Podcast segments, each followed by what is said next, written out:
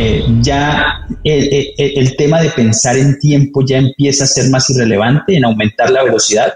Ahora lo que se empieza a hablar es más un tema de precisión y es ahí donde cargamos entra. Entonces lo hacemos es por, por estar conectados con estas eh, hubs de distribución, que es una infraestructura bastante compleja, eh, costosa para poder operar, pero que también lo hacemos de una manera un poco más al estilo de startups. Y es, decimos, en la ciudad hay muchos espacios vacíos, existen muchos eh, temas que no se están utilizando.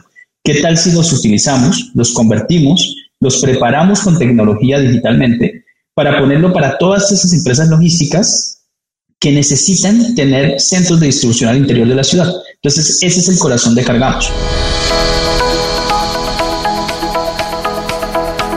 Hola, has venido a escuchar nuestras historias, ¿verdad?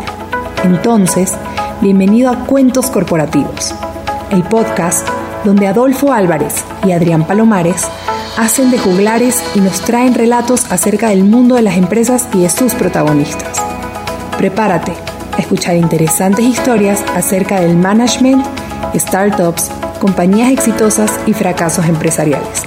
Pon a tono tus oídos y disfruta de este nuevo capítulo de Cuentos Corporativos.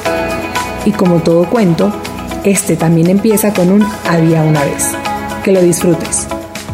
Oye Adolfo, yo creo que es importante compartir con nuestros escuchas un punto importante que no debemos de dejar pasar por alto. Así es, yo creo que siempre nos enfocamos en el desarrollo de nuestro emprendimiento, pero dejamos de lado elementos como el cuidar nuestra imagen y en particular nuestra piel. No sé si la gente tiene en cuenta que la piel es el órgano más amplio del cuerpo. Incluso en los seres humanos adultos llega a tener casi 2 metros cuadrados y pesa cerca de 5 kilos. Así que no es menor dejar de tener muy en cuenta lo que nuestra piel necesita. Y mira, por eso queremos recomendar la línea de cosméticos mediterránea. Son productos italianos que nacen de una práctica ancestral, basados en ingredientes naturales y simples, como el aceite de oliva.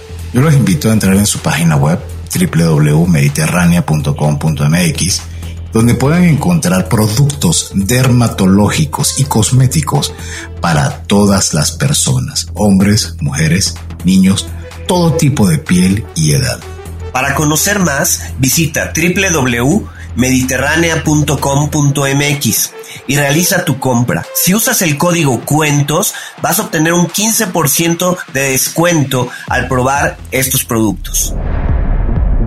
Hola a todos y bienvenidos a un nuevo episodio de Cuentos Corporativos. Somos Adolfo Álvarez y Adrián Palomares y nos sentimos muy contentos de que nos estén escuchando. Cuentos Corporativos es el podcast que relata la historia de mujeres y hombres que construyen, emprenden, innovan, se equivocan, fracasan y en la mayoría de los casos vuelven a comenzar. Vamos a escuchar las historias de vida de ejecutivos, emprendedores, coaches, líderes, atletas, músicos, chefs, científicos, bueno, una infinidad de profesiones. Es gente excepcional, a quienes retamos a contarnos sus vidas y secretos, con el fin de que podamos aprender de ellos. Y siendo así, comenzamos este nuevo episodio diciendo las palabras mágicas. Había una vez un joven de la tierra de Carlos Vives, colombiano, que decide estudiar marketing, enfocando en el sector de comunicaciones, en donde inicia su carrera laboral.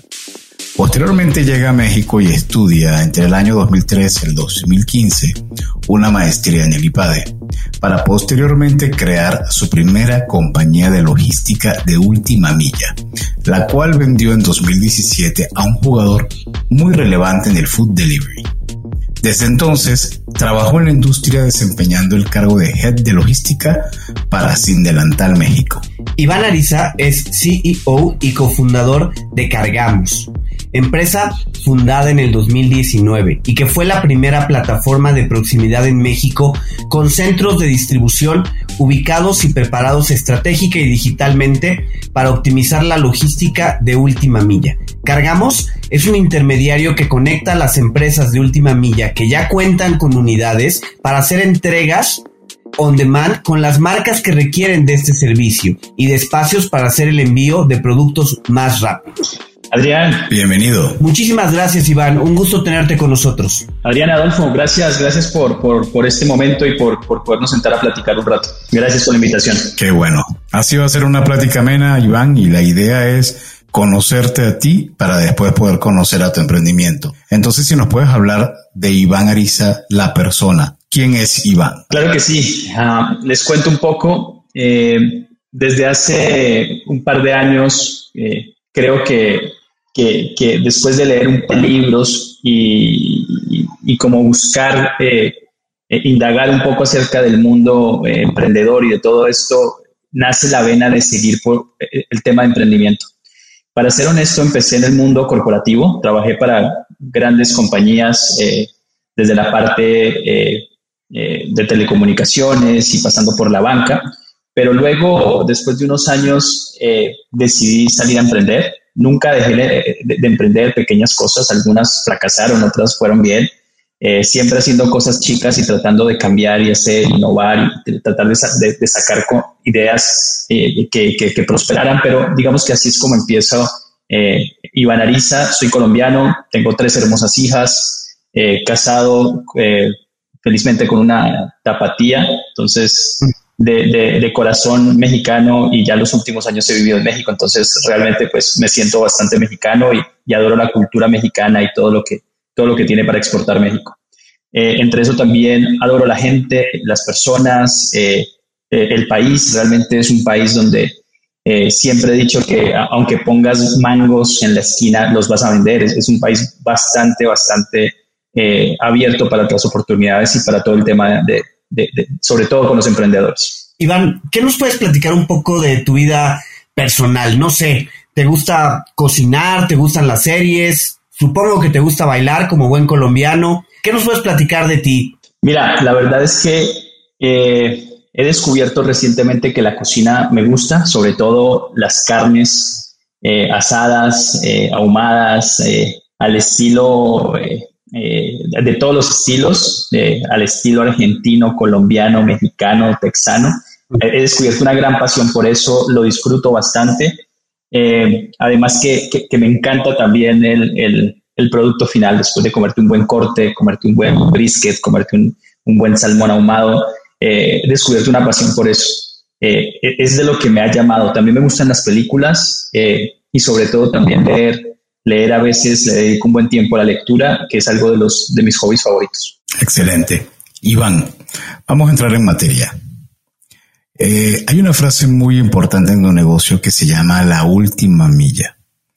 Eh, un servidor tiene, eh, y, Adrián también, por haber trabajado en la parte de, de operaciones en algún momento, ambos, sabemos que es la última milla y es muy importante en el mundo de la logística.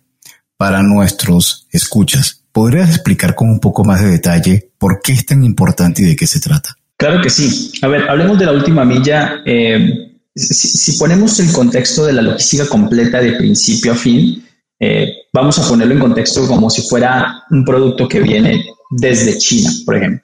Eh, a esto se le denomina primera milla, un producto que viene, sale desde China, pasa el tema de barco, llega a un puerto. Después hay otra parte que se denomina la media milla, que es llega a puerto y tal vez llega a la ciudad de ese recorrido es la media milla, llega a un, gran centro de distribución y después la última milla se denomina todos los productos que salen directo hasta el consumidor final. Entonces, digamos que la logística se parte en tres grandes mundos, primera milla, media milla y última milla. Nosotros nos enfocamos en la última milla porque es uno de los sectores o es uno de los eh, segmentos más complejos de la, de la logística son envíos ya pulverizados y representa arriba del 50% del costo. Entonces, por eso entramos en la última milla a, hacer presencia en ese, en ese segmento que es, sale, como lo dice, las últimas millas hacia el cliente y debe ser entregado. Entonces, tratamos de hacerlo de manera mucho más precisa que, que lo que se ha venido hasta el momento.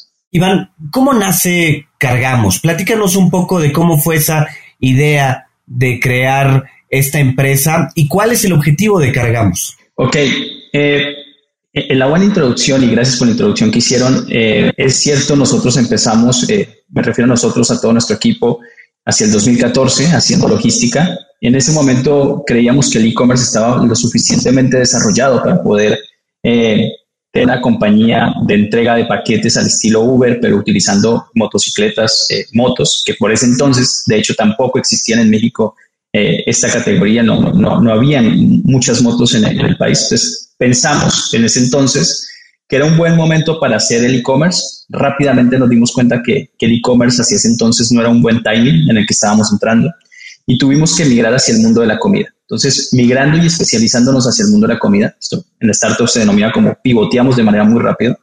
Eh, y al pivotear y encontrar un gran segmento, empezamos a encontrar tracción.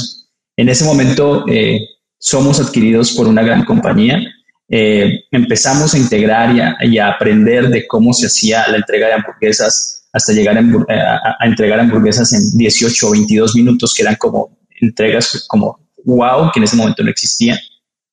Desarrollamos esto y nos damos cuenta que el negocio de la comida pues ya se estaba solucionando, lo estaban solucionando los grandes players que estaban llegando a México. Eh, empezó a salir otra gama de emprendedores que empezaron a solucionar el llevar eh, el, supermercado o el super hasta tu casa eh, grandes ejemplos en México, un corner shop que ha, logrado grandes cosas, en Estados Unidos en Instacart. Y en este, en este transcurso de, de, toda esta evolución de última milla que ha tenido la logística, encontramos una gran deficiencia aún en el retailer tradicional. Y para poner el contexto en el retailer tradicional, que nosotros lo consideramos como el tercer ladrillo que debe ser construido, eh, el retailer tradicional, si piensas en cuál es su mayor problema hoy, si, si, si, si te detienes a pensar qué es lo, el problema más grande que tiene, se denomina e-commerce. Para ellos, el e-commerce, siendo un eh, retailer tradicional, es, es algo que todavía no saben bien cómo, cómo se digiere eso. Entonces, eh, entendemos que este segmento seguro va a necesitar una solución, y estoy hablando de mediados del 2019.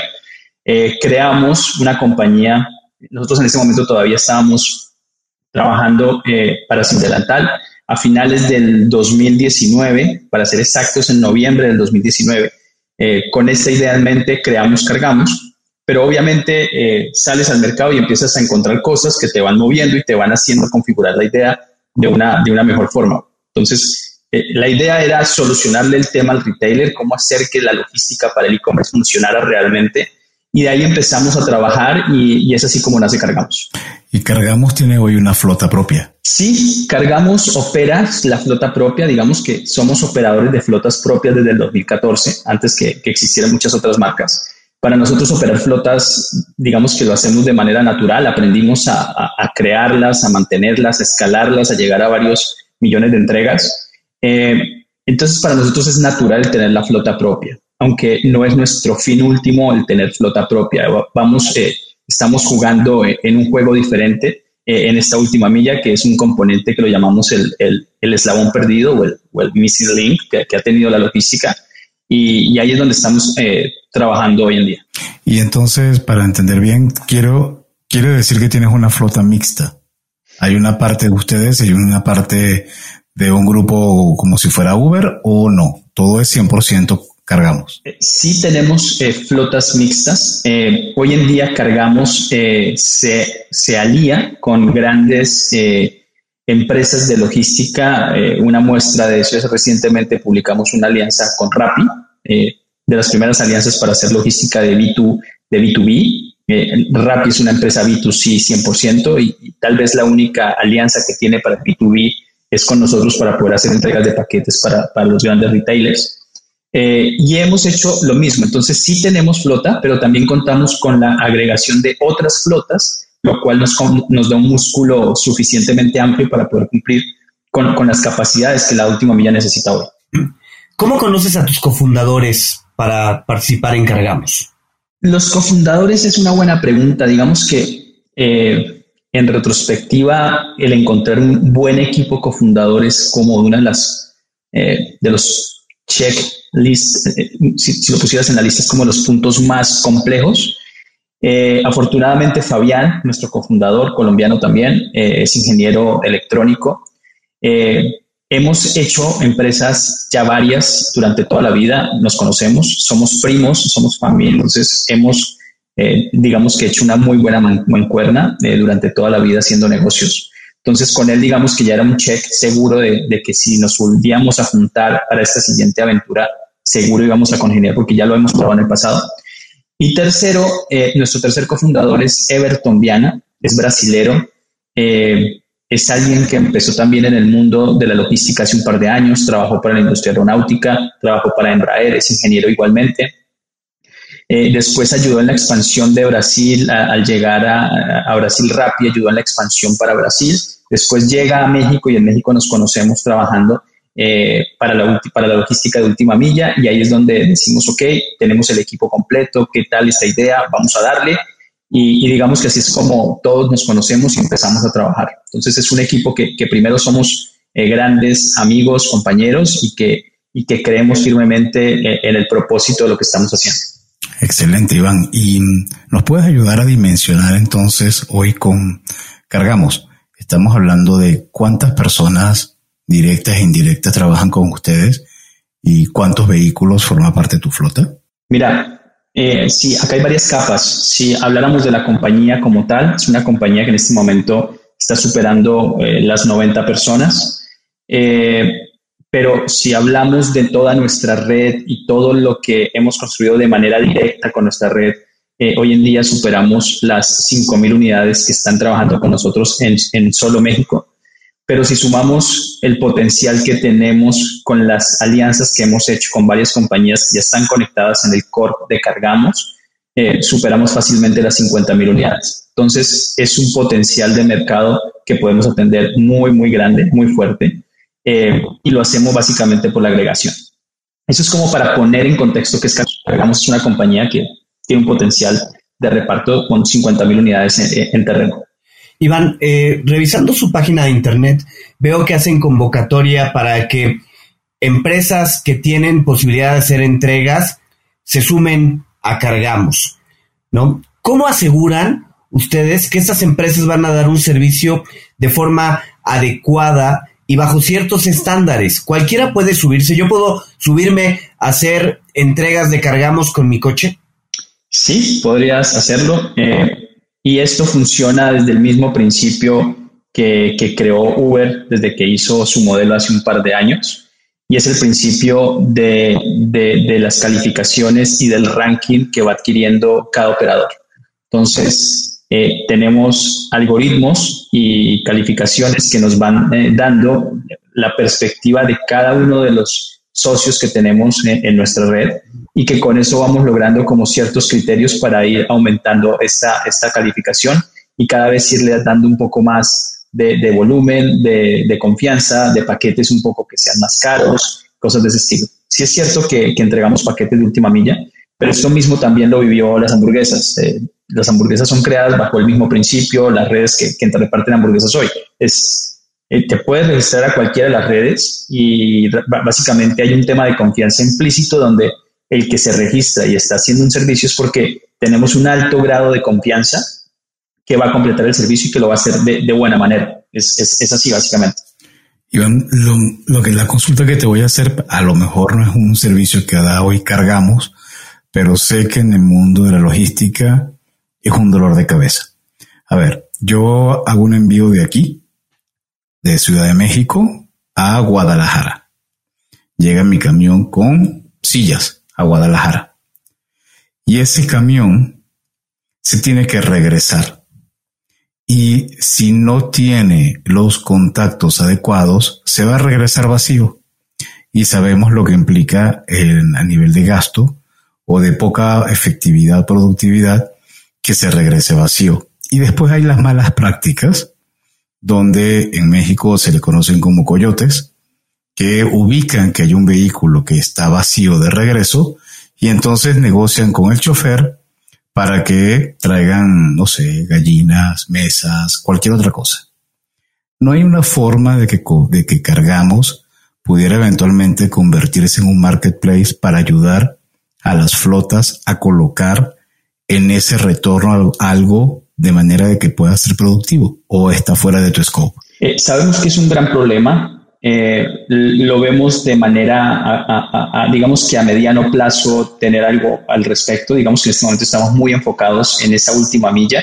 Eh, digamos que en transporte entre las ciudades o, o, de media milla aún no tenemos un scope bastante abierto, pero sabemos que hay un gran problema. Eh, también hemos visto grandes soluciones que han salido al respecto, que han sido muy buenas. México tiene varias. Brasil tiene grandes referentes, Estados Unidos también, Uber Freight básicamente está haciendo lo mismo, hay otras como Convoy, que, son, que son ya monstruos que, que realmente es un, el 72% de la carga se mueve por camión. Sabemos que eso es un monstruo gigantesco eh, y que, es un mercado gigantesco, pero que requiere unas condiciones diferentes eh, para trabajar. México tiene particularidades y, trabajar en este segmento en México específicamente eh, tiene bastantes complejidades alrededor que, hay que, atajar, atacar con cuidado y para poder entrar en ese sector. Pero no lo descartamos del todo, no, es nuestro foco en este momento, pero, pero sí, no, no, lo hacemos hoy en día. Iván, platícanos un poco de, tus clientes. ¿Quién recurre a sus servicios? Si yo necesito mandar un paquete, no sé, del sur de la ciudad al centro, ¿puedo buscar a Cargamos o cómo funciona el, el modelo del lado de los clientes? Ok, Cargamos es una compañía que se pone del lado de la última milla y funciona principalmente cuando son envíos de Ciudad de México a Ciudad de México. Es decir, cuando son envíos de la misma ciudad a la misma ciudad. Si pones en común esto contra las grandes eh, paqueteras o mensajerías del país, eh, ellos usan un modelo que, es denominado, que salió hace 40 años, que se llama eh, Hub and Spoke. Básicamente lo que dice es que todos llegan a un, centro, un hub de distribución, y se divide o se esparce como si fuera un radio de, bicicleta, por eso se llama así, que se, que empiezan a, salir como de manera radio. Si tú pones ese mismo eh, modelo para operar en envíos ciudad a ciudad, eh, eso ya no funciona. Digamos que este, este modelo funciona cuando es arriba de 50 millas. Cuando ya estás hablando de, de 20, 30 millas, que es lo que prácticamente tiene una ciudad, eh, como, Ciudad de México, eh, el modelo debe servir y ahí es cuando los nuevos modelos o las nuevas startups logísticas entran a solucionarlo. Entonces, Cargamos funciona muy bien para esos envíos. No, no hacemos envíos, eh, eh, digamos que 100% on demand, donde me pides, voy por un solo paquete y lo llevo al extremo de la ciudad. Para eso hay también otros servicios que han salido de, logística on demand. Ese no es el, el, el scope o, donde estamos actualmente en Cargamos. Cargamos como naces, eh, decimos es, las ciudades necesitan ya centros de distribución de última milla, nosotros le llamamos POTS, Point of Deliveries, y entre más Point of Deliveries tengas dentro de la ciudad, puedes conectar de manera más fácil la última milla porque estás más cerca del cliente. Al estar más cerca del cliente podemos aumentar algo que denominamos la precisión. Digamos que la logística de paquetes, pensando en la logística de paquetes y pensando más en un same day o next day, eh, ya el, tema de pensar en tiempo ya empieza a ser más irrelevante, en aumentar la velocidad. Ahora lo que se empieza a hablar es más un tema de precisión y es ahí donde cargamos entra. Entonces lo hacemos es por, por estar conectados con estas eh, hubs de distribución, que es una infraestructura bastante compleja, eh, costosa para poder operar, pero que también lo hacemos de una manera un poco más al estilo de startups y es, decimos, en la ciudad hay muchos espacios vacíos, existen muchos temas que no se están utilizando. ¿Qué tal si los utilizamos, los convertimos, los preparamos con tecnología digitalmente para ponerlo para todas esas empresas logísticas que necesitan tener centros de distribución al interior de la ciudad? Entonces, ese es el corazón de Cargamos. Nosotros nos orientamos mucho más a tener centros de distribución, eh, ponerlos en el interior de las ciudades y, empezamos a ponerlos en estos espacios vacíos, por lo general estacionamientos, bodegas, hacemos alianzas con con personas que, que, hacen esto y ahí es donde trabaja Cargamos. Entonces empezamos a funcionar muy bien para hacer esas entregas de paquetes que son eh, para mismo día o día siguiente, agregando un componente de mucha más precisión y agilidad y flexibilidad en, en, en la red. ¿Y esos hubs hoy son de ustedes? Eh, ¿Ya tienen operando en diferentes partes del país o está en piloto? Hoy en día esos hubs ya son nuestros. Eh, eh, ya tenemos en, operación eh, varios puntos en Ciudad de México, estamos también abriendo los de Monterrey y estamos abriendo en paralelo también los de Guadalajara. Nuestro objetivo es llegar a tener en el corto plazo 300 de estas ubicaciones disponibles para que cualquier empresa logística pueda utilizar esta red de última milla a su favor y que seamos como esa red de proximidad que, que todas las empresas logísticas o que todos los retailers necesitan.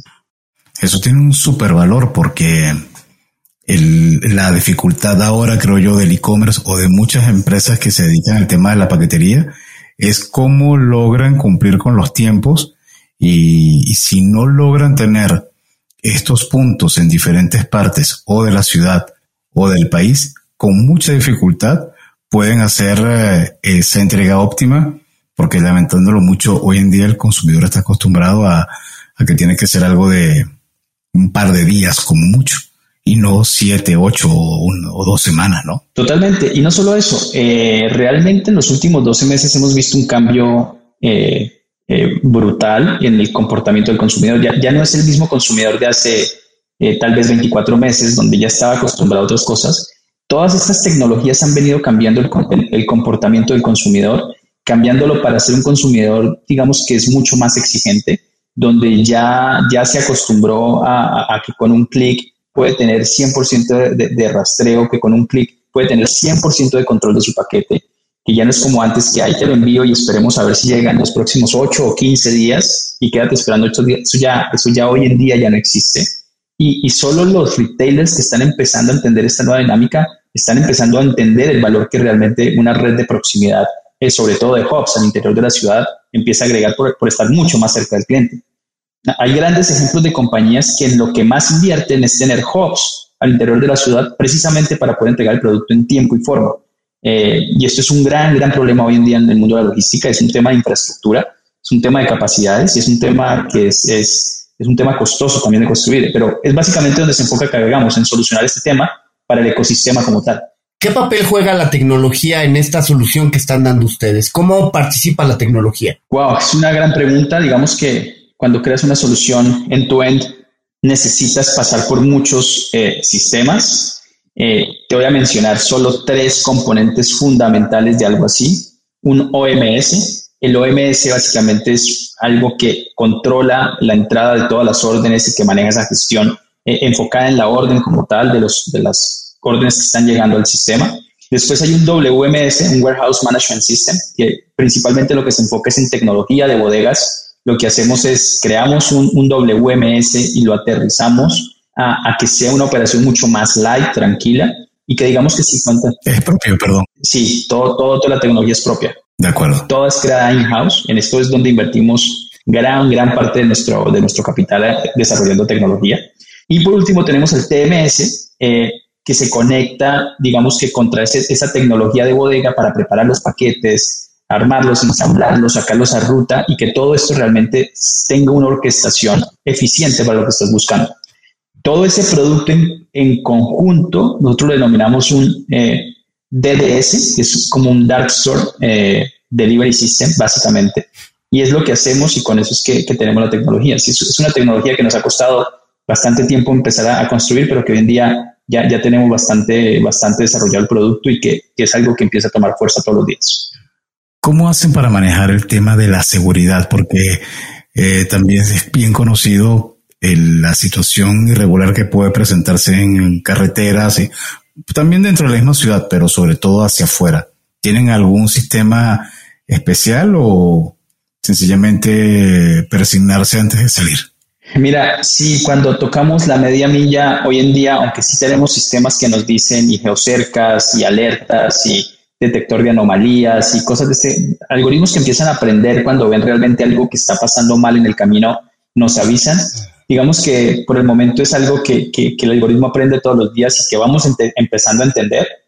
Para ser honestos, y gracias a Dios nos, ha pasado, nos han pasado pocos siniestros, y los pocos siniestros que nos han pasado, digamos que han sido eh, al interior de la ciudad y no todavía al exterior.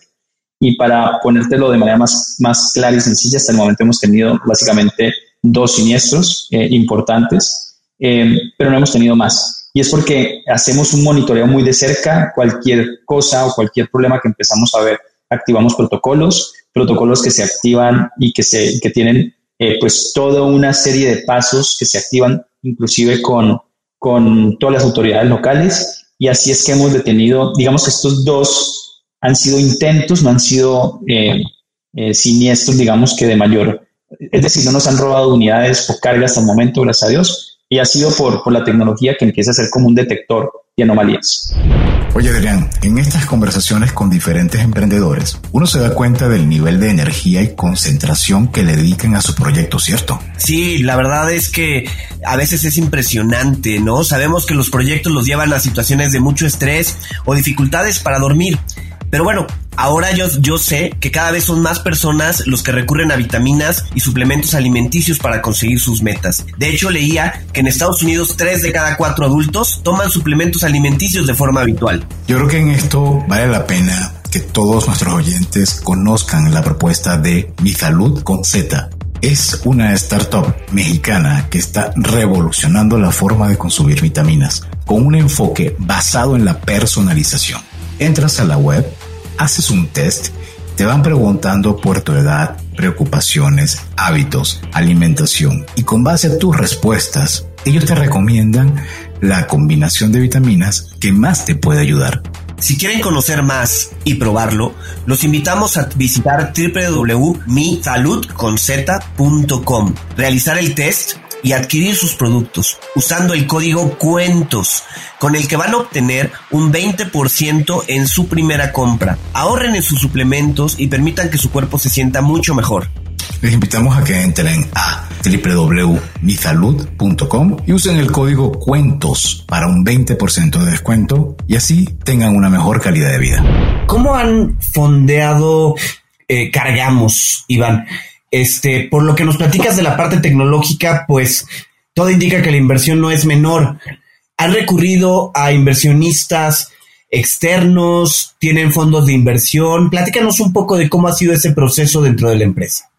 Ok, la compañía eh, prácticamente, por ponerlo en contexto, llevamos alrededor de 13 meses, digamos que, full time operando. Eh, recientemente comunicamos una ronda de 4 millones de dólares de levantamiento esta ronda eh, está 100% enfocada en la creación y en, la expansión de todo nuestro modelo de negocio eh, y es donde estamos metiendo pues todos los recursos. A la pregunta de quiénes han sido nuestros inversionistas, tenemos eh, inversionistas de, muy buen nivel.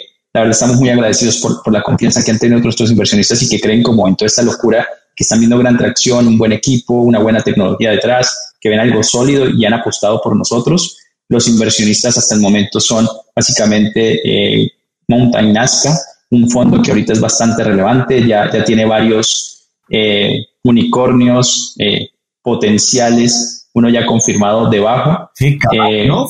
Tienen bastante, bastante ojo. Entonces, ya con eso creo que gracias a Dios por lo menos ya contamos con un buen padrino en el, en este mundo del VC, que es, es VC institucional yo me atrevería a decir que los mejores de Latinoamérica.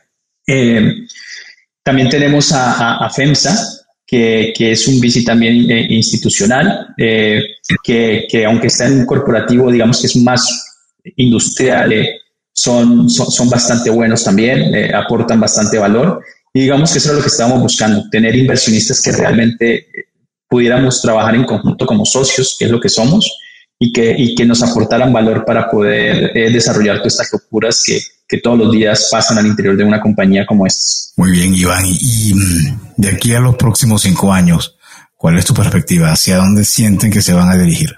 Eh, ok, nosotros vemos la logística, ok, poner algo de cifras en contexto. México hoy en día entrega alrededor de unos 300 millones de paquetes. Estoy hablando de, paquetes que pasan por las principales paqueterías, todo lo que se mueve en el país. Eh, si lo comparáramos contra un Brasil, Brasil hace un billón de paquetes eh, al mes. Si lo comparamos contra Estados Unidos, que Estados Unidos está haciendo 15 billones de paquetes, perdón, al mes, no, al año, eh, un billón al año, y Estados Unidos está haciendo 15 billones de paquetes. Y no les quiero mencionar China porque China ya es una cosa que es, está arriba de los 60, 70 billones de paquetes. Entonces, México está todavía en 300 al estar en 300, eh, eh, eh, el año pasado, según comunicó AMBO en, las estadísticas, creció arriba del 80%. Y al crecer arriba del 80% significa que en los próximos años vamos a empezar a doblar estas cifras. Entonces, de 300 millones, vamos a ir tal vez a 600 en los próximos 2, 3 años. Y el problema que existe es que hoy no existe la capacidad logística suficiente para entregar los paquetes que hay. Entonces se están entregando pero el SLA no es, no es lo mejor. Cuando hablo de SLA hablo del nivel de servicio, no es el mejor. Eh, ¿Qué cargamos? Creemos que el tema de next day o más días, eso ya fue una innovación del pasado. Vemos que el día de, el, tema del send day es algo que todavía pocos pueden llegar y que se empieza a acercar mucho más el send day y si es algo a lo que va. Pero después del send day vendrá el tema de cubrir las expectativas. Y cubrir las expectativas significa que para el usuario va a ser mucho más importante que le digas en qué slot de tiempo vas a entregar. Y acá ya estamos empezando a hablar de un tema de precisión más que de velocidad. Y creemos que en los próximos años el tema de precisión va a tomar mucha fuerza y ahí es donde cargamos toma principal relevancia. ¿Qué vemos en los próximos años?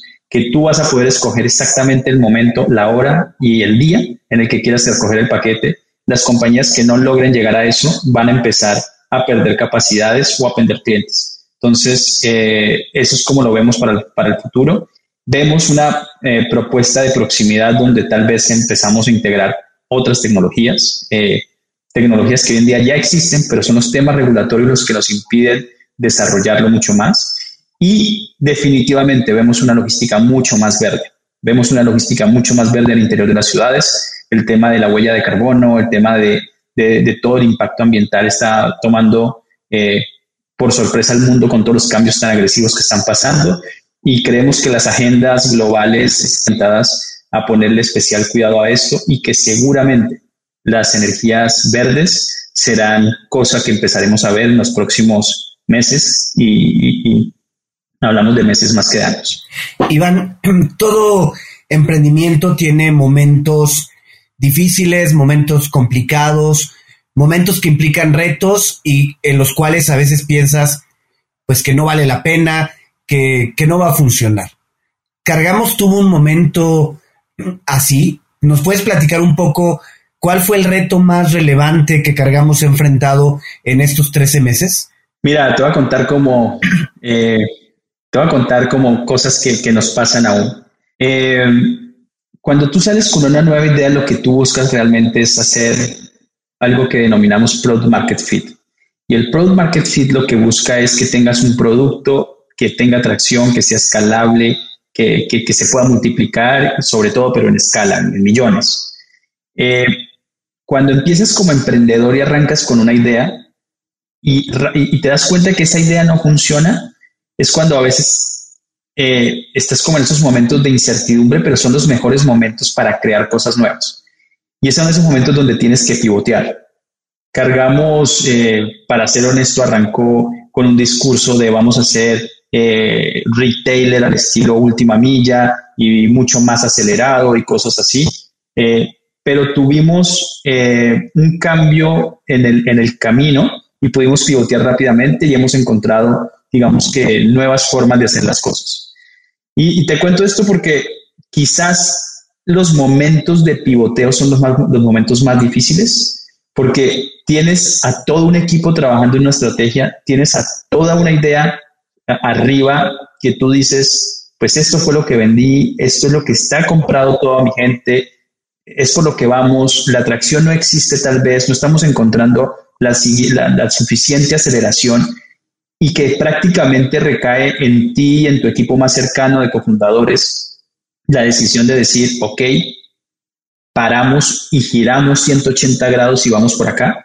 Es de los momentos donde tienes, sientes más tensión por todo lo que eso implica, porque ya empiezas a tener un juego donde si, si te tardas en hacerlo, te puedes, se te puede acabar la empresa, donde si te quedas por ese camino, pero por quedar bien con, la estrategia y con lo que has planteado y no, y no como sentir que estás desenfocando en lugar de enfocando, es donde empiezan las grandes preguntas en un emprendimiento. Desde mi punto de vista son como los momentos eh, difíciles cuando dices, me la juego, lo muevo hasta que le encuentre. Eh, a medida que vas creciendo y vas encontrando eso, eh, son de los momentos más difíciles y sobre todo pasan los primeros meses de ejecución, cuando sales y te das cuenta hay algunos emprendedores que prefieren esperar para, garantizar que la, que la ejecución sí, que, es cuestión de ejecución y que si enfocas más lo logras. Hay otros que dicen, no, mi intuición dice que por acá no es, aunque le meta más ejecución a esto, no va a funcionar y cambias. Entonces es un momento que prácticamente lo haces con intuición. Eh, no sabes, porque todavía hay muchas hipótesis, el equipo es muy joven, no sabes si es que estamos operando bien o si es un tema del mercado o si es un tema de ejecución, no sabes eh, si estás en el timing o no porque sales. Entonces, es, es, prácticamente como, como empezar a tener mucha intuición y a veces la intuición te puede ser traicionera también, ¿no? Entonces, te la tienes que jugar. Y yo digo que eh, emprender es como, tal vez, no sé, eh, como si no supieras esquiar en la nieve, te motas de una montaña nublada, no tienes ni idea, te pones unos esquís, te botas, tienes un metro de visibilidad y no conoces el camino, no sabes si viene una roca, un salto, un árbol, lo que sea, pero tienes que, que surfear o, esquiar la nieve para poder salir al otro lado. Entonces yo creo que el emprendimiento es algo así. Y a veces tomar la decisión de, de girar sin tener un metro de visibilidad es, es bastante complejo. Ver hacia adelante es difícil atar los puntos hacia atrás es muy fácil. Increíble. La verdad que es muy difícil, como bien lo menciona, porque además tienes la posibilidad de convertirte en una startup zombie y quedarte sin crecimiento, pero sobrevivir o multiplicar por X, N y entonces poder destapar y conseguir una, un, un buen momento de crecimiento. Exactamente. Oye, y en ese sentido yo creo que un punto bien importante para poder pivotear es transmitir al equipo una visión clara de lo que quieres hacer y en el momento adecuado. ¿Cómo llevan ustedes o cómo les ha funcionado llevar esa visión a este equipo que supongo que hoy son 90 personas, pero comenzaron a lo mejor siendo 5 o 10 y han ido creciendo? ¿Cómo es esa transmisión de la visión para que todo el mundo se sienta involucrado y sea parte del plan que tienes, sobre todo en ese momento de pivoteo? Mira, Tal vez el pivoteo se ha dado al interior de Cargamos en algunas ocasiones, sobre todo en las etapas iniciales de la compañía. Eh, y, la idea, digamos, que ha cambiado. Lo que te puedo decir que algo que no ha cambiado es nuestra cultura y cómo arrancamos con nuestra cultura, que para nosotros es vital. Eh, nosotros creemos que una mala idea con un muy buen equipo la puede convertir, transformar y hacer algo brillante también creemos y estamos convencidos que si tienes una muy buena idea, pero con un mal equipo no vas a llegar ni a, ni a la esquina. Eh, esto lo hemos probado, realmente lo decimos por, por convicción y porque lo creemos. Nosotros tenemos un tema de cultura que para nosotros es más importante traer el talento y las personas eh, que se acoplan a este esquema. Trabajar en una startup a veces como que no tienes ni, o sea, se te pierde la, la noción del tiempo, estás tan metido en el problema, ejecutando, sacando, los días se te convierten a, noches de cuatro horas, cinco horas de sueño a lo mucho, eh, porque tienes que, hay tanta energía, tanto, te gusta tanto que queremos que todo el mundo esté contaminado lo mismo. Y no es por el trabajo, sino porque es como estar en, el hobby. Entonces, para nosotros es mucho más importante contratar por cultura. Nosotros no contratamos por habilidades o actitudes o algo, contratamos 100% por cultura. Puede llegar una persona muy buena, pero sabemos que no hace fit cultural o no promulga lo que queremos, que básicamente lo denominamos PEPE, People First, Entrepreneurship, Passion and Explore. Y si no trae ese PEPE, digamos que, que, con nosotros es fácilmente descartable porque sabemos que no lo va a hacer. Sabemos que si queremos hacer cohetes y alguien tiene que, que sea muy humano, que sea muy emprendedor, que tenga mucha pasión y que le guste explorar y aprender, seguro lo consigue. Seguro con pasión y con esos componentes lo vamos a hacer y preferimos tener ese que tener a alguien que sea muy rockstar, muy, muy estrella, eh, que, que, que, que, tal vez ya no tenga pasión, no le guste, que esté en el mundo equivocado, que no sea feliz. Entonces, para nosotros el tema cultural es muy fuerte y la pandemia nos dio una gran enseñanza y es que tuvimos que crear cultura por medio de Zoom, lo cual te lo hace 10 veces más difícil. Normalmente estas culturas se construían eh, con un par de chelas, cuando te hacías amigo, hablando de las historias que habías vivido, las batallas que habías conquistado, las que habías perdido, pero volverlo mucho más a una pantalla de Zoom donde eh, los ves de manera... Hay gente en el equipo que no nos hemos dado la mano, que somos, tenemos la cultura de compartimos, pero no hemos tomado una cerveza, no nos hemos sentado a hablar de la vida, porque todo el día estamos en Zoom. Creo que ha sido uno de los retos más, más importantes. Entonces, para cargamos... Eh, este año nos dio grandes eh, retos. Uno fue eso, la cultura nos ayudó a poder sacar adelante, a salir y, sobre todo eh, poder transformar al equipo de pasar de, como decías tú, de 5 o 10 personas, de ser una pequeña eh, tribu, a ya estarnos convirtiendo en una pequeña aldea o pueblo y que seguramente, seguramente después vamos para convertirnos en una ciudad. Entonces, e, esa es una de las cosas que también más nos preocupan. Bueno, mucho éxito en ese proceso de convertirse en ciudad y después esperemos que se conviertan en república. Entonces, sí, totalmente. muchísimo éxito, Iván, con, con tu emprendimiento. Y ya llegando a nuestra fase de cierre de, de este episodio, toca hacer preguntas que son obligadas. Y una de esas preguntas, como nuestro espacio se llama Cuentos Corporativos, es si te gustan los cuentos y si hay algún cuento o algún escritor de cuentos que tú tengas como favorito. Mira, la lista es grande. Si te hablara de, de, cuentos, de historias, de libros eh, corporativos sería gigante pero en especial hay algo que, que, disfruto mucho y es en las noches cuando voy a dormir a mis hijas, a veces me siento con ellas y tenemos una buena colección de libros que a veces abrimos y empezamos a contar. Hay uno en especial que me llama la atención y se llama In My Heart. Y In My Heart me gusta porque, porque es, es un cuento que describe como todas las emociones eh, y te la describe con colores y cada, cada hoja te va describiendo la alegría, la pasión, eh, eh, la, todos los efectos contrarios a, todo esto. Entonces, cuando pasas por todas las facetas de lo que te da tu corazón y cuando lo empiezas a hablar con tus hijas, aprender cómo fue tu día, cómo estuvo, cómo... Es lo mismo que tú vives en una día y es la misma pregunta que teníamos antes. Para mí, ver la reacción de mis hijas, poder entender sus emociones, qué les apasiona, qué les mueve, cómo estuvo su día, eh, están tristes, cuando están alegres, cuando están contentas, es cuando mejor puedo conectar. Y para mí encontrar eso, eso esos tiempos son, son, son muy agradables y muy enriquecedores, eh, también porque compartes con, con, ellos. Y, y, si lo llevas como al mundo corporativo, cuentos corporativos, el, por qué link, eh, es porque en las empresas tienes que hacer exactamente el mismo link. Debes entender a tu gente en qué momento están tristes, en qué momento están alegres, en qué momento están felices, de euforia, en qué momento están súper down. Y realmente el estar acompañando personas por personas por esos momentos, eh, eh, mi cofundador Fabián dice que, nosotros tenemos un papel de mucho más de psicólogos que, que cualquier otra cosa para mantener al equipo corporativo y toda la, empresa a nivel corporativo arriba, es entender esos ánimos y poderlo leer. Eh, así como lo lees con, tus hijos, hemos aprendido a leer esos corazones con, todo con toda la, parte corporativa y es uno de los que más me gusta porque realmente eso, eso mueve montañas. Iván, y en cuanto a libros de negocios, libros de emprendimientos, ¿algún libro que nos puedas recomendar? Mira, libros, bueno, recientemente sí, han salido buenos. Eh, yo creo que un buen libro, si hablamos como en esta misma línea del tema cultural, se llama The No Rule Rules, que fue escrito eh, por la gente de Netflix. Eh, describe cómo el tema de cultura se empieza a crear de, maneras diferentes cuando las personas realmente empiezan a, a ser felices, a dar feedback, a, tener una política de vacaciones supremamente contradictoria a lo que entendemos hoy.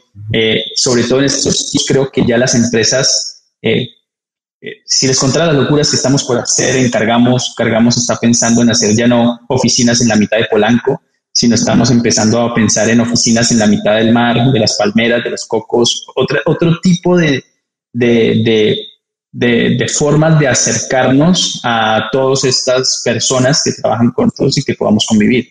Eh, ese es un muy buen libro. Eh, creo que a nivel cultural, para poder construir cultura, yo creo que es, un buen approach. es un caso que ha tenido mucho éxito en Silicon Valley. ¿Y existe algún tipo de aplicativo, plataforma o sistema que mm, tanto personal como profesionalmente pudieras recomendar normalmente hablan de Slack o hablan de Trello, Monday. ¿Tienes algún tipo de, aplicación preferida? Sí, claro, mira, antes mi aplicación preferida era el, pizarrón, era el tablero, como le decimos en Colombia. Eh, yo soy muy visual, si no armo las cajitas y pongo el 1, el 2, 3, la secuencia y, y el por qué y eso, no puedo pensar era una de las cosas que más me hacía falta y desde que, desde que descubrimos una herramienta muy colaborativa que te permite hacer prácticamente el mismo Word, pero en, pero en, en, la pantalla nos ayuda, se llama Miro. Y Miro eh, ha empezado a funcionarnos bastante bien porque se ha convertido como en ese pizarrón que ya no estamos juntos y no tenemos. y, para las pláticas, para entender los procesos, para estar todos concentrados. Eh, tiene muy buenas funcionalidades, cosas que, todos los días descubrimos nuevas cosas y nos empiezan a gustar. La verdad es que le hemos sacado eh, mucho provecho. Obviamente utilizamos Slack, obviamente utilizamos otros de gestión, eh, Trello y otras. Trello lo utilizamos muy poco y ya mucho más sofisticadas, Jira y otras para temas más de tecnología y de, cómo seguir los, los sprints y, todos los temas de, de cómo desarrollamos al interior de la compañía. Iván, si alguno de nuestros escuchas te quiere contactar, ¿dónde lo puede hacer? Mira, eh, es muy sencillo. Me pueden escribir a mi correo eh, que es ivan.cargamos.com o nos podemos contactar por LinkedIn. Eh, ahí estoy. Buscas Iván Ariza, cargamos y ahí, nos podemos contactar y podemos entablar ahí pláticas. pero súper abierto a, todo lo, que venga y, y bienvenido. Y, y, todo lo que sea para, para, sumar y conversar y hablar y todo, pues siempre abiertos a eso. Iván, muchísimas gracias. Necesitamos pedirte un último favor y es tu mensaje final. ¿Qué mensaje de aliento, de reflexión puede compartir Iván basado en tu experiencia a nuestros escuchas, sobre todo aquellos que como tú quieren emprender? Mira, alguien por ahí decía que los momentos de crisis eran los momentos más exquisitos, es cuando le sacabas y podías tocarle más sabor.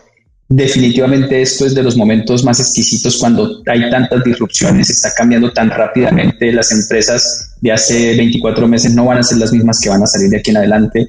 O sea, para empezar en el mundo corporativo eh, y, transformarlo, digamos que está todo dado si te quisieras saltar al mundo emprendedor eh, creo que la, vida de emprendedor seguro eh, sí es más difícil, eh, es, requiere mucho más sacrificios y, meterle mucho más esfuerzo y pasión, pero no creo que, más allá del dinero y esas cosas que, hoy en día ya no son como un impedimento y creo que el tema del tiempo es mucho más valioso como activo, es decir, el dinero ya pierde total irrelevancia, pero el tiempo no se echa atrás. Entonces sí puedes conseguir el dinero que necesitas para tus ideas, pero el tiempo no vuelve atrás y entre más rápido empieces, más rápido tomas valor de ese activo que tenemos todos, que se llama tiempo. Gracias, Iván. Muchísimas gracias por habernos acompañado y a ustedes por escucharnos.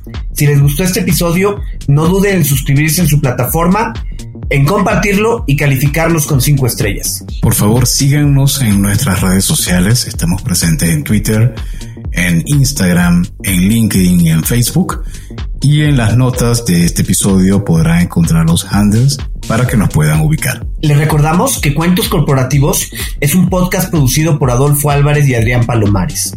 La edición de sonido está a cargo de Audica Producción y en la creación de contenido y soporte de producción contamos con el apoyo de nuestra compañera Evangelina García. Y, como siempre decimos, las empresas, sin importar su origen, razón de ser o tamaño, tienen todas algo en común están hechas por humanos. Y mientras más humanos tienen, más historias que contar. Y todo cuento empieza con un había una vez. Nos escuchamos en el próximo capítulo. Iván, muchísimas gracias. Gracias, Iván. Adrián Adolfo, mil gracias y a, toda la audiencia, mil gracias. Gracias por habernos acompañado en este capítulo de Cuentos Corporativos. Ojalá que esta historia haya sido de tu agrado y sobre todo que te lleves ideas y experiencias que puedas aplicar en tu propio universo empresarial. Esperamos que nos escuches nuevamente y recuerda, todos los cuentos comienzan con un había una vez. Hasta la próxima.